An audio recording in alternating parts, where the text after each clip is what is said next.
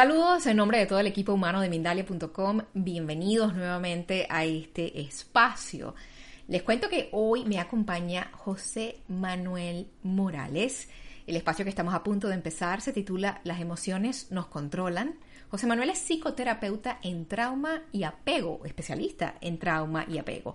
Antes de traerlo, antes de darle inicio a esta conversación, quiero recordar a quienes nos están acompañando que si desean disfrutar del contenido de Mindalia de forma audible, lo pueden hacer por medio de Mindalia Radio Voz. Allí te ofrecemos 24 horas de información consciente. Si quieres ir allí es súper sencillo, www.mindaliaradio.com. Y a las personas que nos están acompañando por medio de nuestro canal de YouTube, quiero contarles que nos encanta leerles, que nos encanta ver sus preguntas, sus comentarios, pero para poder participar en el chat deben estar suscritos al canal. Así que los que todavía no lo han hecho, te invitamos a que des clic donde dice suscribir, porque yo te quiero leer, quiero saber qué piensas de lo que vamos a estar hablando y quiero que tengas la oportunidad de hacer tus preguntas. Ya dicho esto, tengo el placer de darle la bienvenida a Mindalia, a José Manuel. José Manuel, bienvenido, ¿cómo estás? Muy bien, buenas, buenas tardes, buenas noches, muy bien, muy contento de estar aquí con vosotros. Pues qué placer poder estar contigo por acá, eres un experto en estos temas, por aquí tenemos una comunidad que está fascinada con, con la posibilidad de crecer y tú nos traes información interesante. Cuéntame acerca de esos caballos, de esos caballos que llevan la carreta y que en oportunidades nos llevan a hacer cosas maravillosas, pero en otras oportunidades parece que parece que no es muy buena idea que las, que las emociones estén allí al timón. Cuéntame de esto. Bueno, para trabajar el sistema emocional, para conocer dónde se, se encajan entonces las emociones, tenemos que hacer un camino muy potente hacia, hacia el interior. El camino más largo es el que va de la cabeza al corazón y para ello debemos encontrar el sentimiento de, identidad. ¿no? Por eso nuestro cuerpo tiene cinco cerebros, ¿no? Y debemos eh, gestionarlos. Tenemos que aprender a gestionarlos. Cinco cerebros. Cuéntame de eso. ¿A qué te refieres con cinco cerebros? Sí, eh, el cuerpo se divide en las capas embriológicas. Hay una parte que es el ectodermo, otra parte es el endodermo y otra parte es el mesodermo. Cuando hablamos del ectodermo, hablamos de la cabeza. Cuando hablamos del, endodermo, hablamos del cuello hacia abajo. Cuando hablamos del mesodermo, hablamos de la parte del cuello. Entonces, nosotros somos eh, muchas veces personas que, que nos cuesta soltar, que nos cuesta explicar. Tenemos una parte del mesodermo como, como eh, estancada. Y aquí trabajamos desde la línea de la teoría polivagal. Eh, tenemos que regular el sistema nervio vago ¿no? para regular esta, línea, esta parte. Entonces, cuando hablamos del primer cerebro, hablamos de la cabeza. Cuando hablamos del segundo cerebro, hablamos del, del, estómago. El tercer cerebro es el corazón, que es, es la parte de la intuición. El cuarto cerebro hablaremos de las mitocondrias y el quinto cerebro hablaremos de la piel. La piel es el órgano más grande que tiene el cuerpo y es un órgano que es, un autorregulador. Nosotros autorregulamos el sistema vagal a través del contacto. Aparte, bueno, yo lo, hago a través del contacto con terapia corporal. Importante, ¿verdad? Ese toque, ese abrazo, ese acercamiento en el que te reconozco y, digo, bueno, estoy aquí. Cuéntame una cosa, eh, en relación con, con, ese manejo, con esa gestión emocional, ¿Qué es eso que desde tu práctica tú crees que la mayor parte de la gente cree que es ideal, pero no lo es? Desmitifícame alguna de, estos, de estas creencias populares. Bueno, no, eh, bueno yo, yo, yo, lo que haría sería, eh, cuando nosotros hablamos de, de, emociones, eh, primero tengo que conocer mi cuerpo. Primero tengo que aprender a saber qué es lo que yo me cuento a mí mismo. Entonces, mucha gente pensamos que que nos decimos algo o tenemos miedo a expresar o acabamos juzgando. Entonces aquí hay una parte importante, es eh, reconocer qué es lo que yo me cuento a mí mismo. Hay, una, hay dos tipos de inteligencia que son súper importantes. Una es la inteligencia intrapersonal, que es como yo me relaciono conmigo, mismo, que me digo yo a mí mismo, que me explico, cómo me veo, cómo me enjuicio. Y otra es la inteligencia interpersonal, que es cómo me relaciono con los demás y eso tiene que ver mucho en mi relación con los demás de cómo yo me relaciono conmigo mismo. Entonces, cuando nosotros eh, juzgamos a algo o a alguien, juzgamos por nuestros eh, valores, por nuestras creencias. Hacemos un juicio moral porque no aceptamos o no toleramos algo que hace la otra persona, que hablaremos de, de tolerancia, seremos poco tolerantes. Es decir, marcarte algo que, o desmitificarte algo, bueno, yo te hablaría de, estos dos tipos de inteligencias que son las más importantes y son las que tenemos que aprender a trabajar. Bueno, háblame de la primera, si quieres, o con qué te gustaría, eh, qué, qué, te gustaría entregarnos hoy. Mira, a mí me gustaría eh, que entendierais cómo, cómo evolucionan las emociones y cómo nace una emoción. Es importante. Eh, hay una parte que es el contacto inicial con la persona, que esto le llamaremos afecto. Cuando este afecto se, se convierte en continuado, ¿no? ya la estamos hablando de, una emoción. ¿no? Luego, cuando las emociones duran horas o, o duran días, aquí hablaremos de, de un estado de ánimo. Cuando ya, cuando ya, está ese estado de ánimo consolidado, eh, y este mismo estado de ánimo dura pues unas semanas o, meses, estaremos hablando de sentimiento. Y cuando hablamos de sentimientos, que se mantiene durante un tiempo, años o meses, de 12 meses o, más, ya estamos en los años, ya consideraríamos que es un carácter o es un rasgo de personalidad. Eso es el, 70% del comportamiento de una persona. Luego hay una parte, que es el temperamento, es el 30%, que esta parte que es, la, es en donde nosotros eh, es lo que heredamos del, del, nacimiento. Piensa que los niños cuando nacen no nacen, no nacen tristes, nacen felices. Es el entorno que hace que estos niños no tengan ese cuidado que ellos necesitan. Y aquí ya, hablaremos de, necesidades o de diferentes tipos de apego. Esta sería la parte más intrapersonal. Es saber que, cómo, eh, cómo, cómo, veo yo la vida desde las emociones o sentimientos que yo he vivido. Y a partir de aquí es, tal como yo lo he vivido, es la interpersonal, que he comentado antes, que son los sentimientos y es mi rasgo, es mi personalidad. Es como yo me, me voy a relacionar con los demás desde mis miedos, desde mis fortalezas, desde mis valores, desde mis creencias y sobre todo que cuando yo me hago eh, trabajo desde esos valores o esas creencias, que sean míos, que yo no tenga hijos, yo dedico a mis hijos con valores y creencias que me enseñaron mis padres. Eso significa que he evolucionado poco en mi vida. Yo he de evolucionar en mi vida eh, actualizando esas creencias y esos, valores, porque si no, estoy educando con 50 o 40 años de, antigüedad. Cuando la vida hemos cambiado, yo tengo otras vivencias posiblemente muy distintas a las que mis padres. Cuéntame algo, de inteligencia emocional uno no se gradúa, ¿verdad? No importa cuánto estudiemos, cuánto nos preparemos, cuánta disciplina tengamos, siempre hay una próxima materia, siempre hay algo nuevo que aprender, o si llega un punto en el que alguien dice, bueno, ya lo sé todo. Uf, de inteligencia emocional nunca se sabe todo. Piensa que hay una parte muy importante, el otro día estuvimos haciendo una, una formación de comunicación no violenta, que se utiliza mucho la autoempatía, y porque para empatizar con el dolor de la otra persona tenemos que aprender a autoempatizar con nosotros. Entonces, la inteligencia eh, emocional, eh, bueno, siempre, siempre vamos a estar aprendiendo y aunque creamos que sabemos muchas cosas de inteligencia emocional, siempre nos quedan cosas que madurar, porque hay una evolución y cuando conoces a alguien o cuando, o cuando ves a alguien, eh, ya no es la misma de hace una semana, esa persona también ha evolucionado, ha evolucionado su inteligencia, ha evolucionado su, su amor, su compasión y posiblemente ha evolucionado su perdón. Piensa que uno de los problemas que tenemos en las emociones que tenemos encastadas, eh, esas eh, emociones que no nos dejan vivir, que nos controlan, es el no saber o no aprender a perdonar las cosas que nos han pasado. Hay una parte importante que es aprender a trabajar el perdón y, tener compasión, ¿no? No digamos continuamente desde el amor. Sí, sí. sobre, por favor. Sobre el, sí, pues eh, tenemos que aprender a, a, escuchar a otra persona. Una persona cuando, cuando grita, una persona cuando tiene ira, cuando tiene un sentimiento eh, quizás que despierta ¿no? Esa, esas ganas de gritar, es una persona que no se escuchaba. Es una persona que no ha sido vista a nivel emocional o a nivel físico. Entonces, esa, persona, su, única forma de expresarse es a través de, las palabras, a través de, los gritos, a través de la rabia. Es importante saber ¿Qué ocurre cuando en, mi cuerpo habitan eh, emociones o habitan palabras? Lo importante es saber qué palabras me habitan. Un cuerpo está lleno de emociones y de palabras. Pero ¿qué palabras componen mi cuerpo? Cuando, tú a mí me, apretas, ¿yo qué me digo a mí mismo? ¿Qué, qué, qué, qué es lo que me sale? Y eso es súper importante para trabajar eh, las emociones. Tengo que saber qué palabras habitan en mí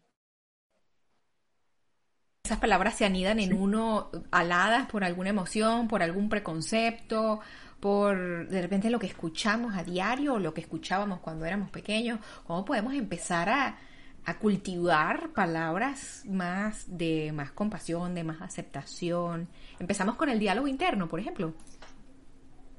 Sí, eh, hay un buen, eh, un buen diálogo interno. Tengo que aprender a hablar conmigo mismo.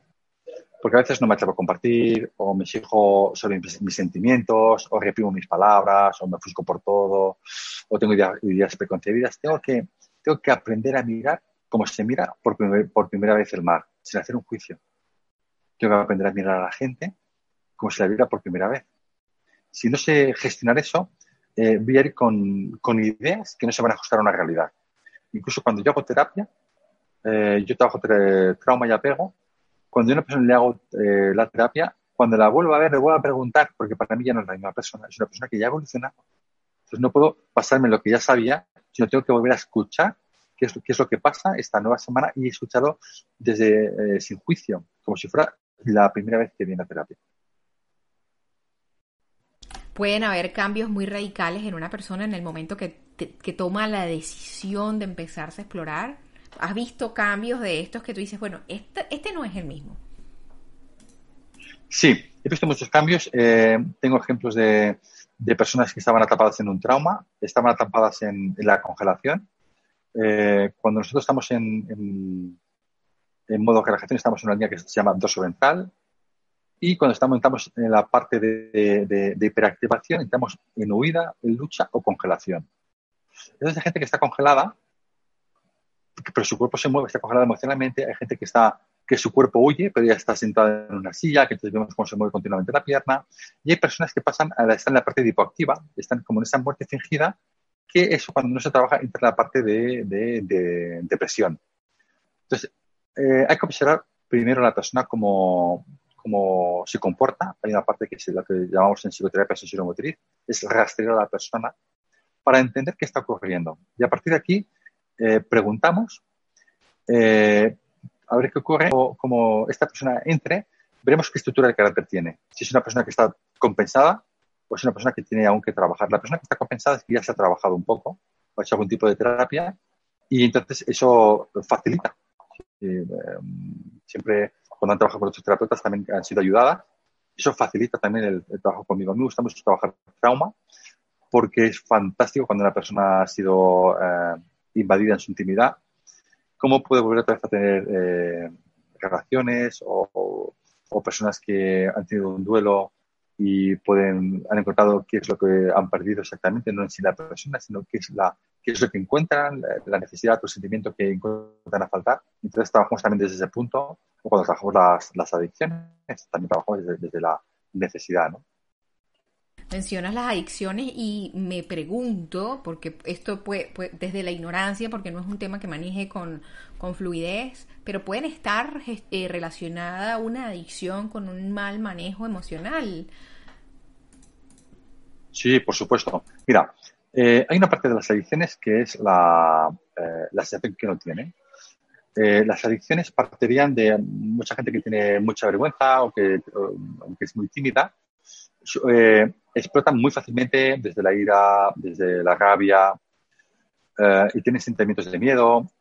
aquí lo que hacemos es, primero, es encontrar cuál es la sensación o sentimiento que tienen.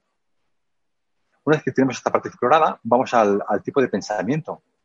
Eh, si es un pensamiento repetitivo, si es un pensamiento de perfeccionismo, si es un pensamiento rígido, si es un pensamiento eh, que, no le permite evolucionar. Una vez que ya tenemos agregado el tipo de pensamiento que tiene, eh, normalmente nos disparamos en tres tipos de, adicciones.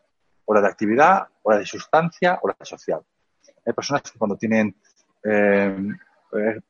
que les ocurre algo, tienen la, necesidad de hablar con gente. Hablamos de una adicción social, necesitan relacionarse, hay gente que, que necesita tener relaciones sexuales, hay gente que necesita eh, tener porque necesitan cubrir esa parte, esa necesidad que el cuerpo demanda.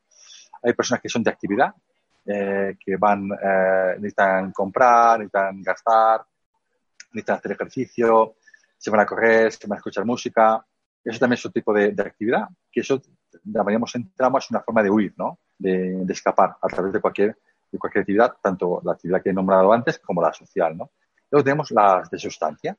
La necesidad de, de, tomar alcohol, de tomar drogas, eh, de tomar algún tipo de, sustancia, eh, pegamento, cualquier, cualquier activo que permita generar eh, una, una adicción que, que, yo necesite para, para, para estar bien, ¿no?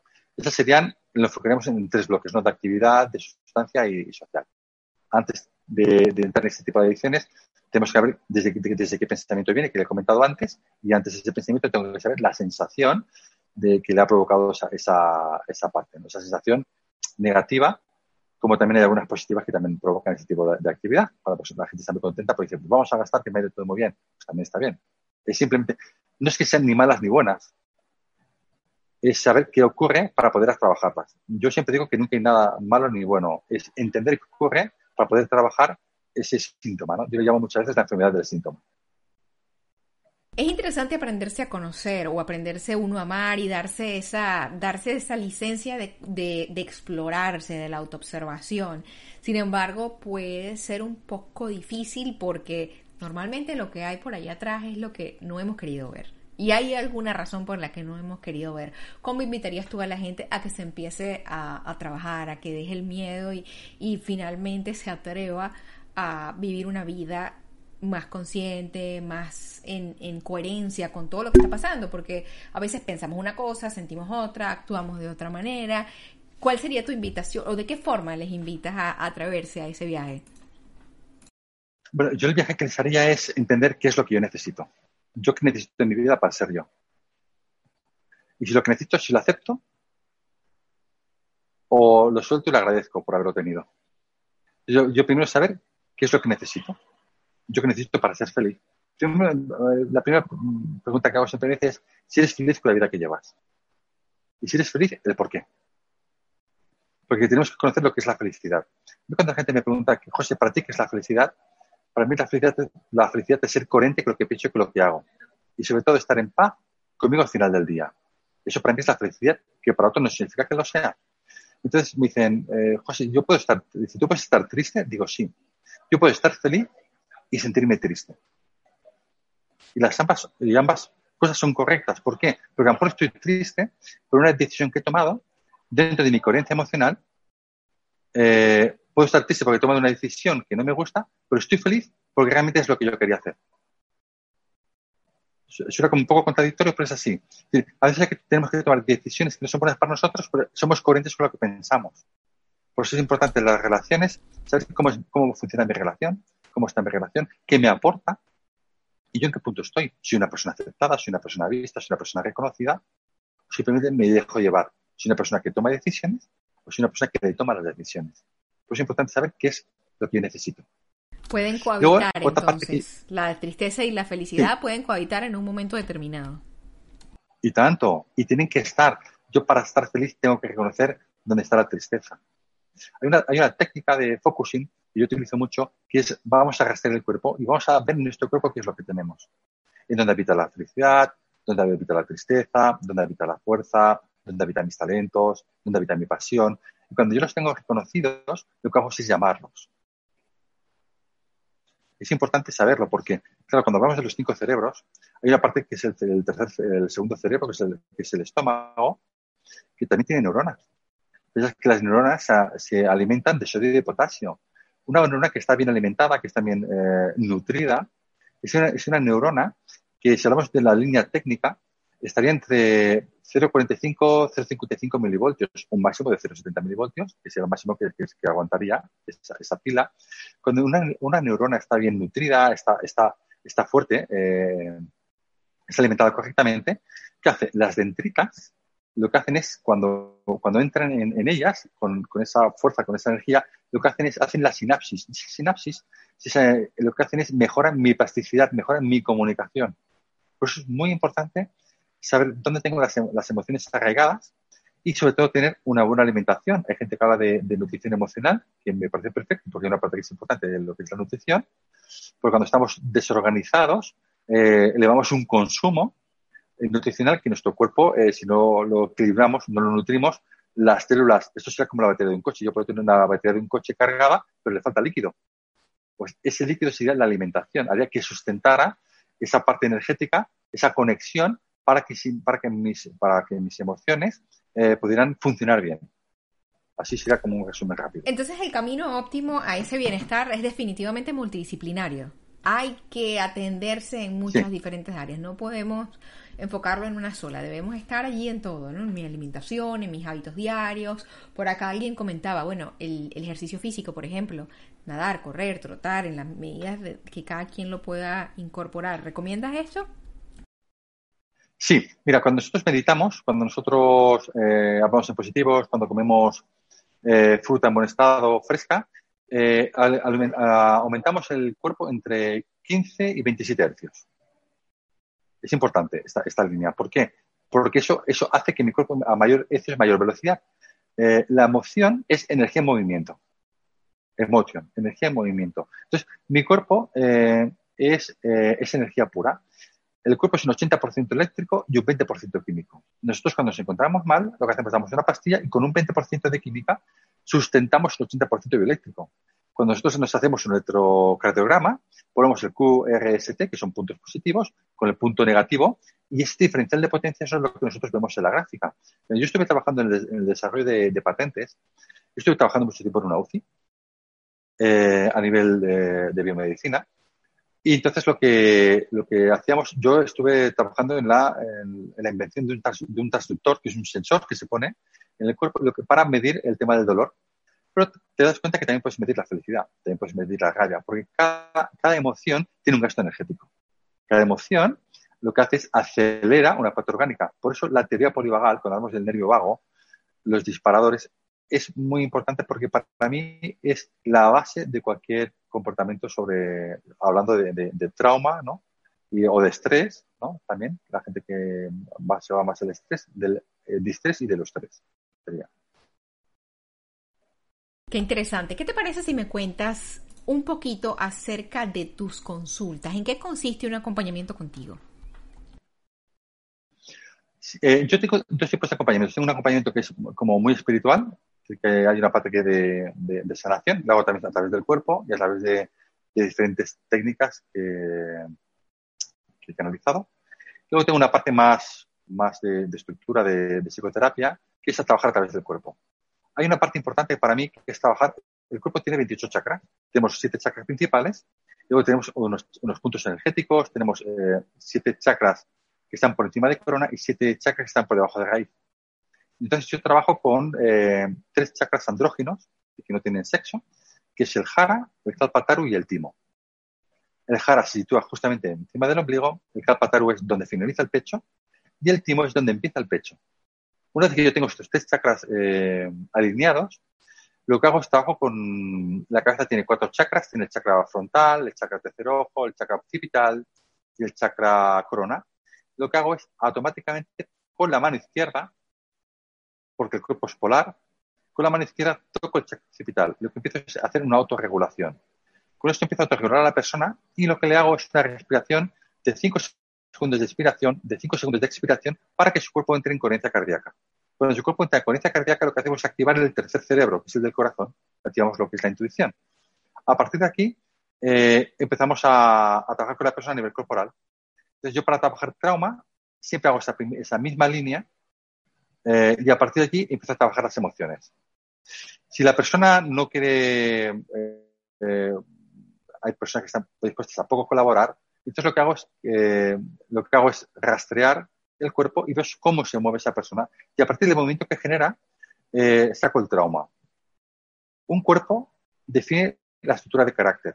Yo cuando veo cuerpos en consulta veo traumas porque un cuerpo, el movimiento del cuerpo, la forma del cuerpo, ya me dice eh, qué tipo de trauma que tiene a través de la estructura de carácter que ha tenido.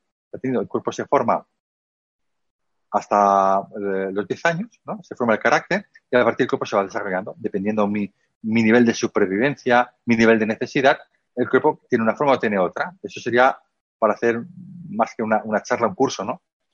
Y aquí hablaremos de las estructuras. Yo me baso mucho, mucho en la línea de, de Reich. Reich era alumno de Freud, digo para que la gente vaya asociando. De Reich salieron dos líneas, una es la de Alexander Lowen, que es la, bioenergética, y otra es la línea de Pierce, que es la gestal. Sería así, un poco resumido. ¿Y el curso que tienes próximamente? Cuéntame acerca de esto. Mira, tenemos un curso eh, que lo colgamos en la web. Como hoy estoy de, feria aquí en Barcelona, hay una feria internacional.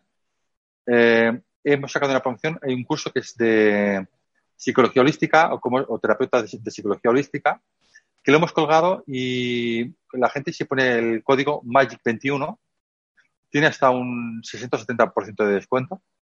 Incluso, pues, eh, todos los, los, oyentes que nos escuchan tienen el mismo, el mismo descuento. Es un curso que trabajamos diferentes técnicas terapéuticas, tanto desde la línea de la, de la programación neurolingüística hasta la línea corporal. Porque hay una parte que es cuando hacemos intervención hacia la persona o trabajamos, trabajamos líneas desde la parte humanista, quiero que la gente, eh, quiero que las personas eh, tengan las herramientas necesarias para poder hacer una intervención. Es importante conocer diferentes técnicas para intervenir. Yo trabajo desde la psicoterapia sensorio-motriz, trabajo desde la somatic experience, eh, la, eh, la la utilizo, para abrir un proceso, la gestal a veces también para trabajar algún tema, la bioenergética a mí me gusta mucho. trabajo diferentes técnicas para, para trabajar eh, procesos traumáticos. Pensar que, un trauma no significa que es algo grande. Un trauma es, algo, es aquello que yo no podido, no he podido resolver. Me, llama mucho la atención lo que dice, o sea que el trauma no está necesariamente relacionado con el evento, sino como en la, en la forma como yo transité ese evento. Exacto, tal, como yo lo vivo. Lo que para mí puede ser un trauma, para ti no lo es. Incluso para mí algo no puede ser un trauma y para mi madre puede ser un trauma. Es la forma que yo tengo de vivir. Es, aquí hablaremos una parte de la resiliencia y, hablaremos una parte del, nivel de supervivencia al cual yo, estoy preparado. Cada estructura de carácter, hay nueve, hay nueve tipos de, estructuras de carácter, cada estructura de carácter tiene, tiene un comportamiento. Incluso cuando hacemos eh, terapia o psicoterapia, hay una parte que es la transferencia contra transferencia.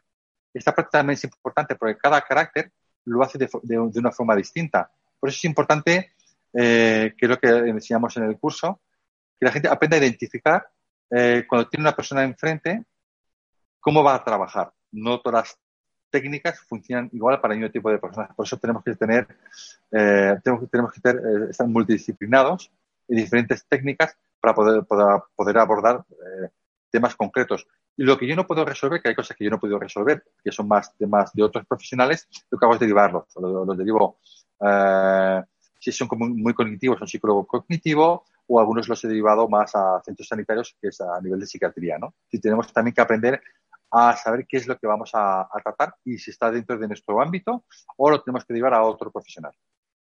Me llama mucho la atención cuando hablas acerca de, la experiencia del trauma. Será por esto que en oportunidades puedes sentar a un grupo de hermanos que todos han vivido el mismo suceso, pero cada uno lo recuerda de una forma diferente. Creo que inclusive a algún, algún experto que no recuerdo exactamente quién es, algún, eh, creo que puede ser Freud, que dice que mi madre no es la madre de mi hermana.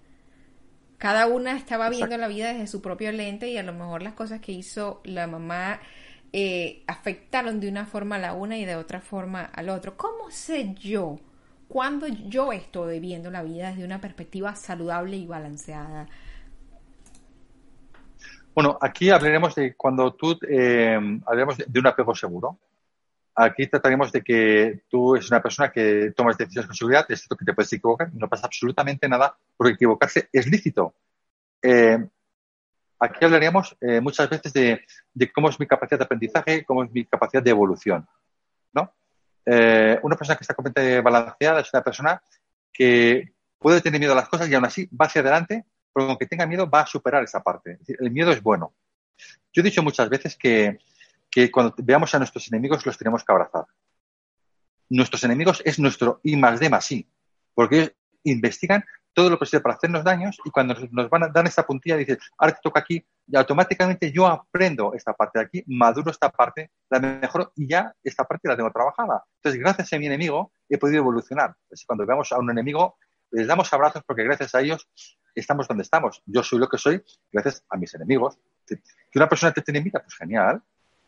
A ver, por dónde te sale y por dónde vas a aprender. Eso son, para mí son cosas positivas. yo siempre veo la línea desde, desde la parte positiva, ¿no? Maslow presentó su pirámide, que para mí Maslow era un psicólogo de la línea positivista, ¿no? Y, le faltaba una parte que creo que, que o se le quitaron o la tienen que poner, que es la parte de la trascendencia. nosotros venimos al mundo a trascender. Yo no quiero cambiar a nadie, yo quiero que la gente se transforme. Porque todos somos buenos y todos ya somos muy buenos, somos los mejores. Simplemente tenemos que, mejorar ese punto. Yo sé que no le voy a gustar a todo el mundo y me da igual no gustar a todo el mundo, pero yo sé que me gusta a mí. Yo sé que estoy conforme con lo que yo hago y quiero lo que yo hago. Esa es una parte de la seguridad. La gente dice, no, pero el ego es malo. No, el ego es muy bueno. Una persona que no tiene ego no puede evolucionar. A un niño le quitas el ego y no es nada en su vida. Cuando una persona dice, voy a hacer una terapia, voy a hacer otra terapia, lo va a hacer porque sabe que es buena y con esa va a completar y va a mejorar. Así que hay una parte de ego. Otra cosa es que yo presuma de ese ego. Yo presuma de ese ego para, eh, denostar tu parte profesional o denostar tu estructura. Eso sí que es malo. Eso hablaremos del ego malo. Pero hay una parte del ego que es bueno, el ego lo tenemos que tener. Una parte del ego es aceptarme como soy. Es mirarme al espejo y digo, me acepto como soy, tal como soy. Me acepto. Y eso es muy bueno para nosotros. Gracias. Será entonces es el, la dosificación de qué funciones le atribuyo a ese ego y qué funciones no. Claro, el ego nos sirve para evolucionar y para crecer. Si yo, sé, yo sé que soy bueno en algo, voy a hacer cursos de especialización para, para especializarme y ser mucho mejor. Lo que no voy a decirte los cursos que tengo o, voy a hacer todo lo que tengo porque ya estoy presumiendo de algo. Lo importante es que yo tenga claro que soy bueno para poder evolucionar. Si no, si yo pienso que, que no soy bueno, lo dejo y hago otra cosa. Porque todo el mundo tenemos que descubrir nuestro talento. Todo el mundo tenemos ingenios y somos ingeniosos. Yo hay cosas que no sé hacer. Yo siempre pongo el mismo ejemplo de mi madre, que no me está viendo por esto. Pongo el ejemplo de mi madre, me dice, José, eh, ¿qué quieres, ¿qué quieres cenar? Yo abro la nevera y no, y no veo nada. Veo una cerveza, me abro una cerveza y me la bebo. Y mi madre, de todo eso que yo no he visto nada, ella ve la comida. Ella lo ve todo. Y ya de, esa, de, eso, de lo que hay en la nevera, se las ingenia y me hace una comida. Yo no he sido capaz. Es decir, yo hay cosas que no soy capaz de hacer y otra persona sí. Por eso está muy bien complementarse. Por eso me gustan los equipos multidisciplinares. Cuando yo algo no sé resolver, lo derivo a otro profesional. Y cuando otra persona no sabe resolver, me lo deriva a mí. Hoy he hecho, esta tarde he hecho una conferencia y hay una doctora que me comentaba un tema de, de la fibromialgia, de, cuando, de cómo se trata una fibromialgia. Digo, yo lo primero que hago es, es derivar a un, a un centro médico. Y, y, y, si no se encuentra nada, pido que, se, que le haga una resonancia sobre el atlas. El atlas es, es, es, es, la primera parte. Si eso comprime una de las líneas de los nervios, provoca una cefalea. Pero cuando se lo tiene bien, ya hablamos de, de, una, de algo que está reprimido, de una emoción reprimida, que entonces tenemos que trabajarlo. Entonces se hace desde otra línea.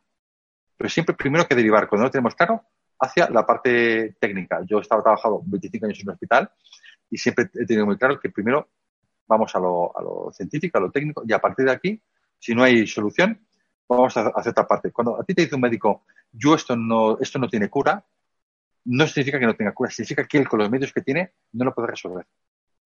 Pero no significa que no tenga cura. Qué bonito. Y hablaríamos de un tema muy amplio y de, y de, cómo lo, de, cómo lo, y de cómo lo veríamos. Pero esto funcionaría así. Muy interesante tener eso en cuenta. Vamos a empezar a traer las preguntas que vienen llegando por medio de nuestras diferentes plataformas. Es Alexander sí. Zen, nuestro querido Alexander, quien nos pregunta desde Colombia por medio del YouTube. ¿La emoción es producto del pensamiento? ¿O primero surge, surge la emoción y después es el pensamiento? ¿Cuál es el orden? Eh, eh, bueno, el orden primero es lo que explicaba antes, es el afecto. Todo nace de un afecto. Luego, la emoción eh, nace antes del pensamiento porque nosotros somos emocionales, somos, seres, emocionales que luego pensamos. Y nosotros cuando no hacemos algo es porque eh, eh, el sentimiento es yo no tengo ganas de hacerlo y luego voy a justificarlo. El primero siempre está el sentimiento y luego está el pensamiento. Yo, yo lo que no quiero hacer es porque siento que no lo quiero hacer y luego lo voy a justificar con un pensamiento, el que sea. Si yo me levanto por la mañana y digo, hoy no quiero ir al gimnasio es porque mi cuerpo, o siento que no quiero ir al gimnasio. Y luego voy a justificar a mis amigos, a mis compañeros, por qué no voy al gimnasio. Es primero sentimiento y luego pensamiento. El pensamiento no puede controlar una parte tan grande como es, como es, como es la emoción. Es como, es como que una persona con un martillo quiera derribar un edificio entero. Es imposible. Sirve para, para compensar, pero no para controlar. Porque si, si, si tomamos decisiones por el pensamiento, posiblemente siempre nos vamos a arrepentir. Entonces siempre tomaremos lo que, lo que yo sienta. La emoción va a estar siempre presente. Gracias por esa respuesta. Vamos a ver a quién tenemos por acá. Es Rochi, quien está en Colombia. Y por medio del chat de YouTube también. Nos cuenta lo siguiente. Tengo una emoción que me paraliza. Siento, la siento. Me engranujo y lloro. Y es cuando me rechazan. ¿Cómo puedo abrir la garganta y hablar o salir de esa parálisis? Claro, aquí estamos hablando que está en hiperactivación y está en, congelación.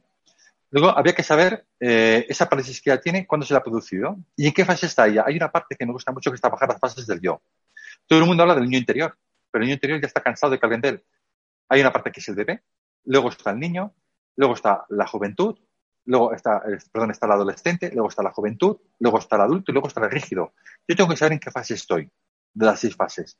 Y, cuáles de las seis fases me provoca la congelación.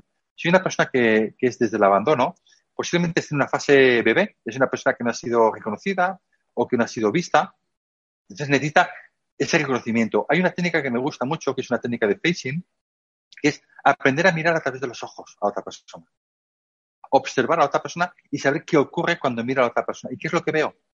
Cuando la otra persona me mira, automáticamente yo estoy presente. Y siempre cuando hago esta técnica me gusta decir, eh, yo te veo y te reconozco tal y como eres. O yo te veo y te acepto tal y como eres. El que alguien nos acepte mirándonos a los ojos, aquí hacemos una, programación directamente hacia la parte. Una, programación traumática. Otra cosa que se puede hacer cuando uno, eh, para autorregular el nervio vago, yo lo que hago muchas veces es que la gente haga tres respiraciones en ja, que es eh, dejar la boca medio abierta y hacer.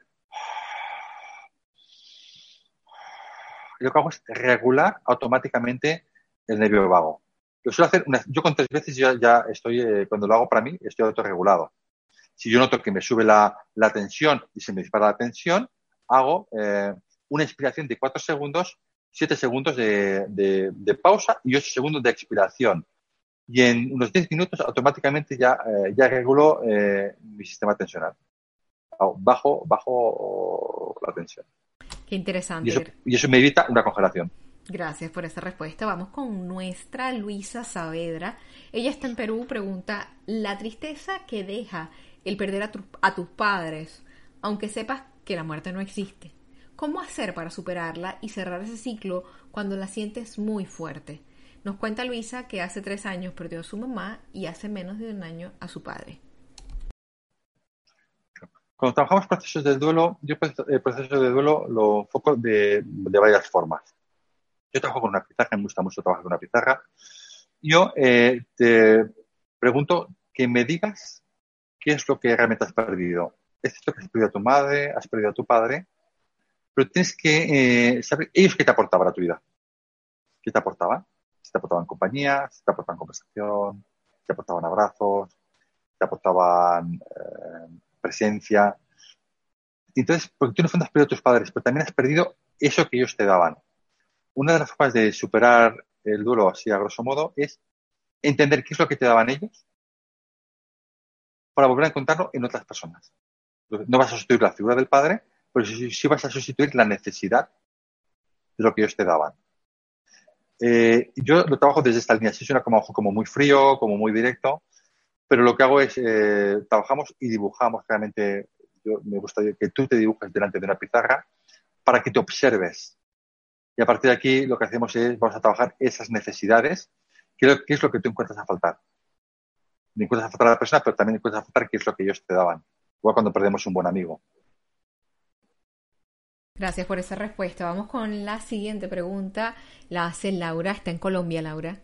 ¿El niño interior, su abandono, rechazo o maltrato influyen en el control de las emociones cuando somos adultos? Sí, completamente. Un niño, un niño herido eh, tiene una estructura corporal, eh, ha hecho una parte de supervivencia, se ha hecho desde el abandono o lo ha hecho desde la carencia. Aquí tiene que ver mucho la posición de los hombros y hay una parte importante a fijarse es las cejas y la estructura del cuello de la, y de la cabeza. Entonces, eh, los niños que han tenido carencia, que han sido que no han sido vistos, suelen ser personas que son delgaditas, quizás, también, pues también pasa las gruesas, pero bueno, una estructura estándar es una persona delgadita con un cuello fino, pero con una cabeza grande, un poquito más arriba, como más levantada. Pero hay gente que así no se ve. Entonces yo les hago que se dibujen. Y cuando se dibujan es cuando sale, es cuando realmente ellos están viendo. Es cuando disocian y lo enfocan. Eh, sí que tiene que ver mucho la falta de cariño o la falta de, estar. Cuando yo hago terapia con un padre o con hijos, eh, yo, eh, hablo con el padre y me dice al padre, yo a mi hijo le he dado todo lo que él me ha pedido, siempre he estado con él, y cuando yo hablo con el hijo me dice que él a su padre nunca lo ha tenido. Y es muy fácil de entender porque cuando el niño ha reclamado al padre, lo ha reclamado a las 5 de la tarde y el padre estaba trabajando y cuando el padre llega a casa está con el niño, pero el niño ya ha acostumbrado a no tenerlo. Entonces el niño se ha acostumbrado a decir, yo cuando llego, yo cuando necesito a mi padre no lo tengo. Lo tengo cuando él quiere, pero no cuando lo quiero yo. Entonces aprendemos a, a estar en el abandono, aprendemos a, a, vivir eh, sin, eh, sin, sin, emociones, es decir, sin decir yo no necesito a nadie porque yo solo me puedo valer. Entonces, aquí ya tenemos diferentes variantes de, cómo el niño se va a comportar. Desde la parte más oral, más, oral, más masoquista, más esquizoide, más eh, psicopática, dependiendo de, de, cómo él ha vivido. Gracias por esa respuesta. Vamos por aquí con la siguiente pregunta. La hace Alexander. a ver, ah, no, este es, un, es un comentario que hace. Ah, ah, qué interesante. Pero creo que no, no, entiendo bien el comentario, Alexander. Si me lo puedes repetir, porque creo que no leo bien lo que me pones por acá cuando hablas de, de la sinapsis. Creo que hay una letrita por ahí que faltó. Vamos con Juan, quien está en Ecuador, y pregunta, ¿qué emoción hace que no se pueda articular bien? Bueno, que no se pueda articular bien depende. Aquí podemos hablar de ira, podemos hablar de rabia, podemos hablar de ansiedad, dependiendo en qué parte, en qué parte de tu cuerpo localizas la emoción. A mí lo que me gusta mucho es saber cuando decimos, ¿dónde están, dónde guardo mis emociones, las buenas y las malas? Eh, yo hago el ejercicio de, cojo, cierro los ojos y siento, por ejemplo, un momento que yo me haya quedado paralizado. Y entonces reacciono en mi cuerpo y localizo dónde está esa emoción, dónde se me ha quedado parada esa emoción. Y eh, para poder eh, desbloquearla. Y luego miro dónde tengo las emociones de fortaleza. Digo, voy a mirar un momento en el cual yo me sienta fuerte, yo me sienta potente y voy a localizar esa emoción. ¿Dónde está? Entonces lo que voy a hacer con la emoción que está, eh, que me siento fuerte, la, voy a llevar a esa parte donde me queda bloqueada. Y voy a ver, voy a ver qué ocurre, voy a ver qué pasa. Eh, así explicado, eh, sentado es más complejo, pero en un taller de, de terapia lo queríamos ir a movilizar las emociones fuertes y la parte donde yo me siento ahogado. Simplemente para desbloquear esa emoción y ver qué ocurre cuando yo la suelto. Porque muchas veces no las quiero soltar la emoción porque también estoy bien como estoy. Depende de qué estructura de carácter tenga, eh, me voy a quejar y no voy a cambiar nada. Porque si cambio eso, me tienes que reeducar otra vez para comportarme de, otra forma. Por eso es importante saber primero localizar qué tipo de estructura tengo o, o, qué es lo que yo me digo a mí mismo y si siempre me repito en el mismo patrón, por ejemplo, si en el análisis transaccional, eh, yo soy víctima, yo soy perpetrador, yo soy salvador. ¿Cuál es mi, cuál es mi vivencia? ¿Dónde estoy más? ¿La de víctima, la de salvador o la de perpetrador? Yo soy las tres. Entonces, yo siempre tengo que estar en el centro. Yo soy maltratador, perpetrador. Por ejemplo, si yo tuviera hijos y riño a mi hijo, yo soy, yo soy un maltratador y eres la víctima. Y voy a buscar un salvador, que puede ser la madre o puede ser un amigo. Cuando, supongamos, eh, si fuera eh, mi madre mi madre me, dice alguna cosa, ella sería la maltratadora yo sería la víctima, buscaría un salvador. Entonces yo tengo que saber siempre en qué, fase estoy. Yo siempre estoy en la fase de víctima. No voy a poder corregir mis emociones porque yo lo necesito. Y hay mucha gente que por mucho que le ayudes no va a querer salir de ahí porque si le sacas de ahí le tenemos que enseñarle otra forma de vida. Gracias, gracias. Cuéntame nuevamente acerca de tus consultas privadas y acerca de tu curso. Sí, eh, yo organizo consultas privadas eh, eh, online y presenciales a través de la plataforma Zoom. Y los cursos los podéis encontrar todos en la página www.sabadellsalud.com.